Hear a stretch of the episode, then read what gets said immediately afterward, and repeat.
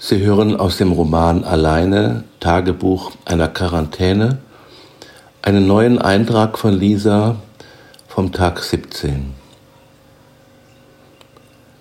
Es ist jetzt 9 Uhr am Abend und um es vorwegzunehmen, auch heute hat es den ganzen Tag geregnet.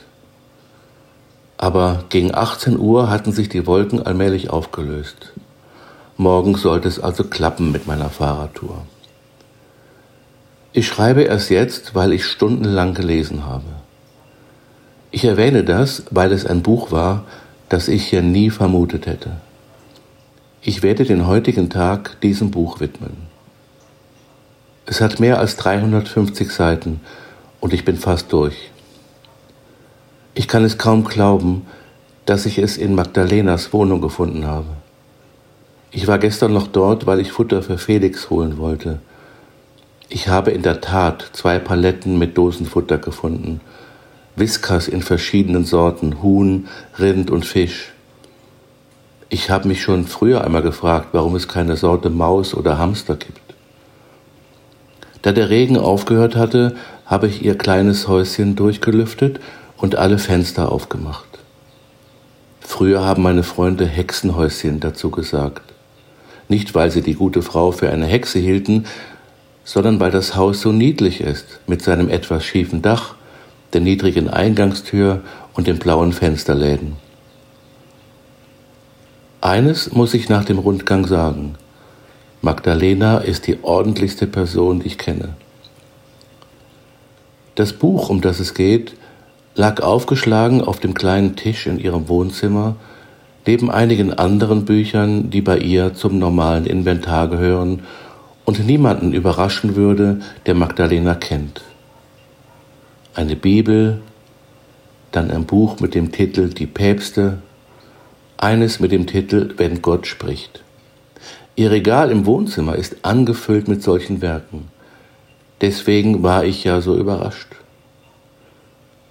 Beim flüchtigen Durchblättern entdeckte ich zahlreiche mit gelbem Stift markierte Stellen. Ich war so erstaunt, dass ich es mitgenommen und heute fast ausgelesen habe. Ich werde weder den Autor noch den Titel erwähnen, weil es Magdalena bestimmt sehr unangenehm wäre, wenn herauskäme, dass ausgerechnet sie diesen Autor liest. Meines Wissens war er oder ist immer noch auf dem Index, zumindest in Deutschland. In Polen garantiert dann auch. Ich weiß gar nicht, was mich mehr fasziniert hat, der Inhalt des Buches oder die Tatsache, dass es Magdalena offensichtlich gründlich gelesen hat. Deswegen werde ich einiges daraus dem Tagebuch anvertrauen. Ich werde es in das Gewand eines fiktiven Interviews kleiden, das ich mit Magdalena führe. Dann wird es vielleicht nicht zu trocken, es soll mir ja Spaß machen. Ich. Frau Masur, vielen Dank für dieses Interview.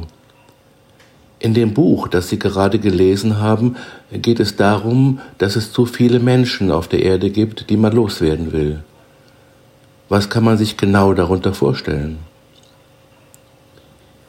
Frau Masur, dieses Buch setzt sich mit der Thematik der Bevölkerungsreduktion auseinander. Dieser Begriff wurde unter anderem schon von Henry Kissinger verwendet. Der Autor hat damit jene Menschen gemeint, die keinen Beitrag zur Kapitalgesellschaft leisten.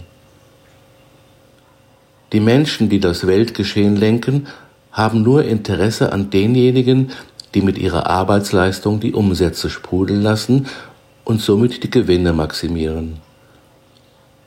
Ursprünglich waren mit dieser Bezeichnung die Völker wirtschaftlich schwacher Länder gemeint, die außerdem besonders viele Kinder in die Welt setzen. Man kann das jedoch auf jeden in unserer Gesellschaft ausweiten, der, aus welchen Gründen auch immer, nicht aktiv an der Erhöhung des Bruttosozialproduktes beteiligt ist. Ich, also das klingt für mich jetzt sehr stark nach Verschwörungstheorie. Wie beurteilen Sie das persönlich? Frau Masur, Der Begriff Verschwörungstheorie wurde damals von der CIA eingeführt, als immer mehr Menschen das Attentat auf Kennedy hinterfragt hatten. Vom Mainstream wurde der Begriff begeistert immer dann gebraucht, wenn jemand eine andere als die gewünschte Meinung zu aktuellen Geschehnissen hatte. Das nur mal so am Rande. Außerdem bezieht sich der Autor auf eine Studie, die Ende der 60er Jahre durch den Club of Rome in Auftrag gegeben und die man 1972 unter dem Titel Grenzen des Wachstums veröffentlicht hatte. Damals kamen die Spitzen der Wissenschaft zu der Erkenntnis, dass bei anhaltender Zunahme der Weltbevölkerung, der Industrialisierung, der Umweltverschmutzung, der Nahrungsmittelproduktion und der Ausbeutung von natürlichen Ressourcen es früher oder später zu einem Kollaps kommen würde, da immer mehr Menschen immer weniger Rohstoffen gegenüberstehen.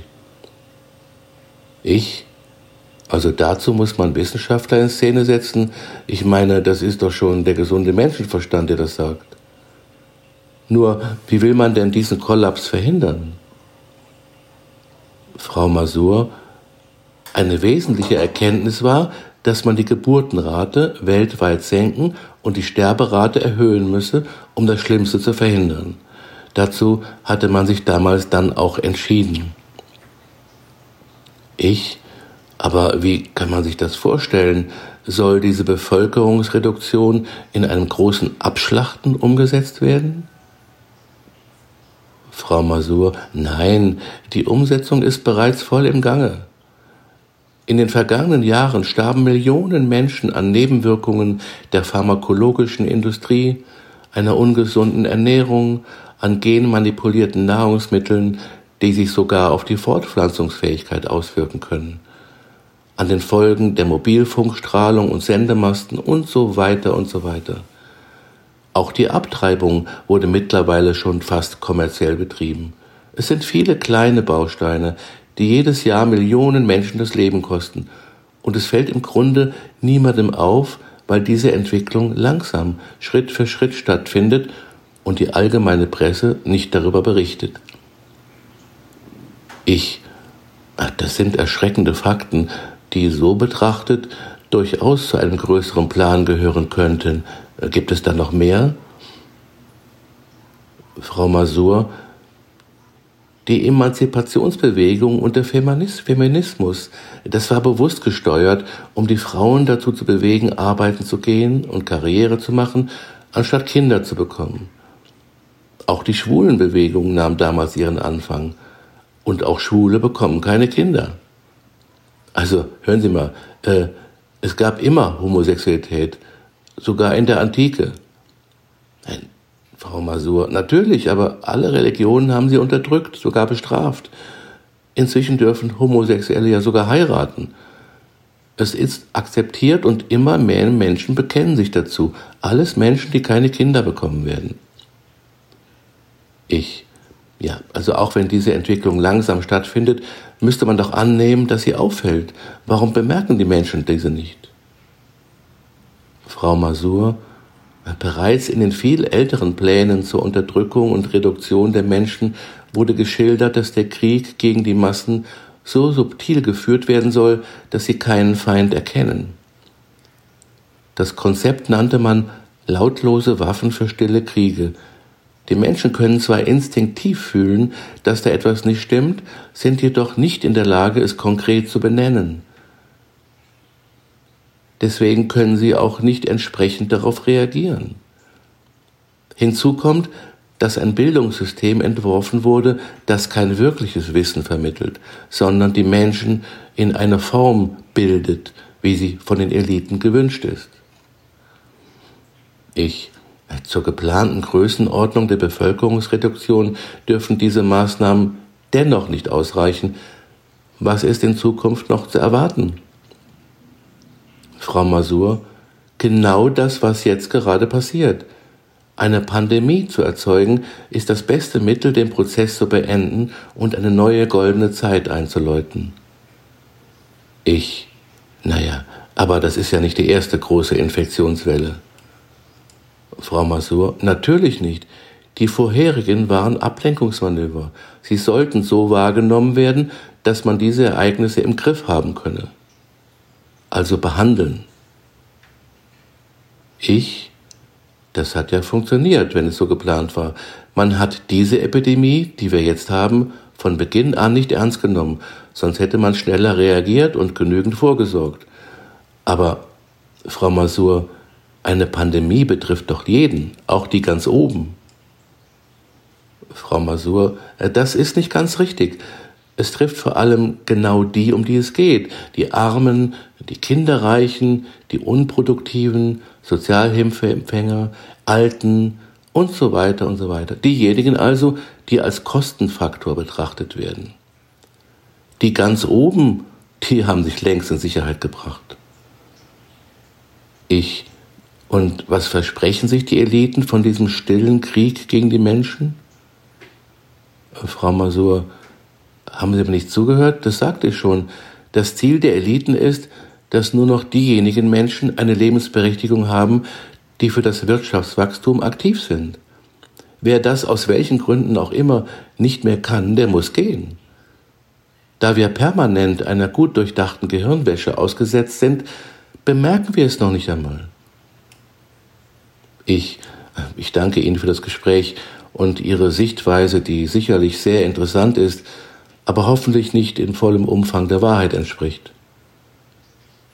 Frau Masur, ah, ich danke Ihnen für Ihr Interesse. Mich hat dieses Buch sehr fasziniert und ich habe mich während des Lesens mehr als einmal gefragt, wie man eine solch blühende Fantasie haben kann. Vielleicht ist aber auch etwas dran an all dem. Sowas kann man sich doch gar nicht ausdenken. Ich wünsche Ihnen einen guten Tag. Ich glaube, dass ich in dieser Nacht unruhig schlafen werde.